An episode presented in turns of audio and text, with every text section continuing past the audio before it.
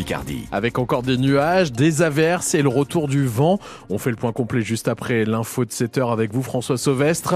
Rassurer les consommateurs et les agriculteurs. C'est l'un des nœuds de la crise agricole qui secoue la France depuis plusieurs semaines. La concurrence déloyale de produits étrangers vendus moins cher et soumis à des normes moins strictes. Et c'est encore pire quand les vendeurs de ces mêmes produits leur collent une fausse étiquette Origine France. Pour tenter de limiter cette pratique, le ministère de l'économie a demandé aux agents de l'État de multiplier les inspections dans les grandes surfaces, sur les étals de marché ou dans les usines de l'agroalimentaire.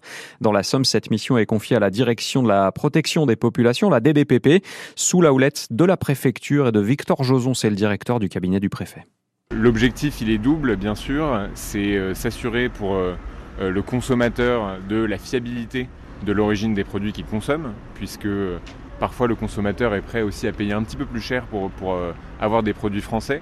Et c'est donc normal que l'origine des produits qu'il consomme soit, soit, très clairement exposée. et puis c'est aussi bien sûr un enjeu pour le producteur et pour nos agriculteurs. Euh, puisque euh, c'est un enjeu de compétitivité. Le contrôle il est pédagogique, c'est-à-dire qu'il n'y a pas d'intention de nuire, mais on lui rappelle juste les bonnes, euh, la réglementation bien sûr et les bonnes pratiques, le fait d'afficher l'origine de ces produits pour être bien sûr que la réglementation est respectée. Et une pratique commerciale trompeuse peut exposer à une amende. La sanction peut aller jusqu'à 10% du montant du chiffre d'affaires. Mieux rémunérer celles et ceux qui remplissent les rayons de viande, de légumes, de lait ou de fromage. L'enjeu est donc majeur et il est plus que jamais au cœur du salon de l'agriculture qui a ouvert samedi à Paris. Ouverture assez chaotique, sans déambulation pour Emmanuel Macron, chahuté par de nombreux agriculteurs.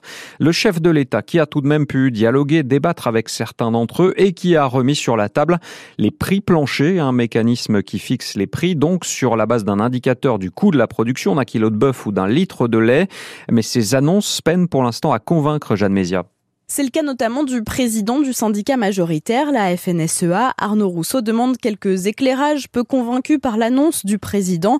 Il parle de soviétisation de l'économie avec une conférence annuelle ou trimestrielle qui fixerait les prix. Pas du tout d'accord, la Confédération paysanne salue, elle, cette mesure. Il faut qu'on m'explique comment on peut être contre ça, déclare la porte-parole Laurence Marandola, bien qu'elle se dise ultra vigilante sur la manière de mettre en place ces prix planchers.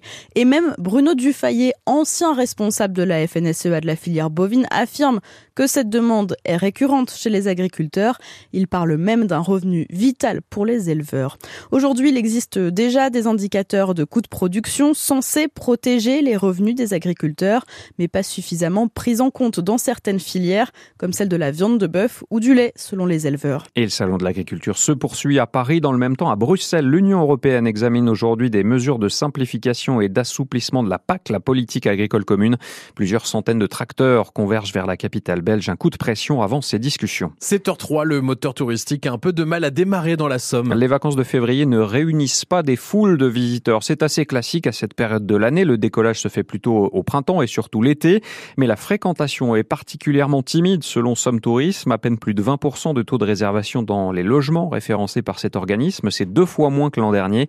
Mais ce n'est pas parce qu'ils ne partent pas que les vacanciers ne profitent pas. On va l'entendre à 7h30. Les enfants regorgent d'idées pour s'occuper pendant les congés. Les éternuements sont plus précoces et les nez coulent déjà. C'est l'une des nombreuses conséquences du réchauffement climatique. Hiver plus doux égale risque plus élevé d'allergie, car les pollens se forment plus tôt que d'habitude. Sur la carte du réseau national de surveillance aérobiologique, l'Oise vient tout juste de repasser du rouge au jaune. Mais pour les allergiques, les symptômes sont déjà bien là, Lison Bourgeois.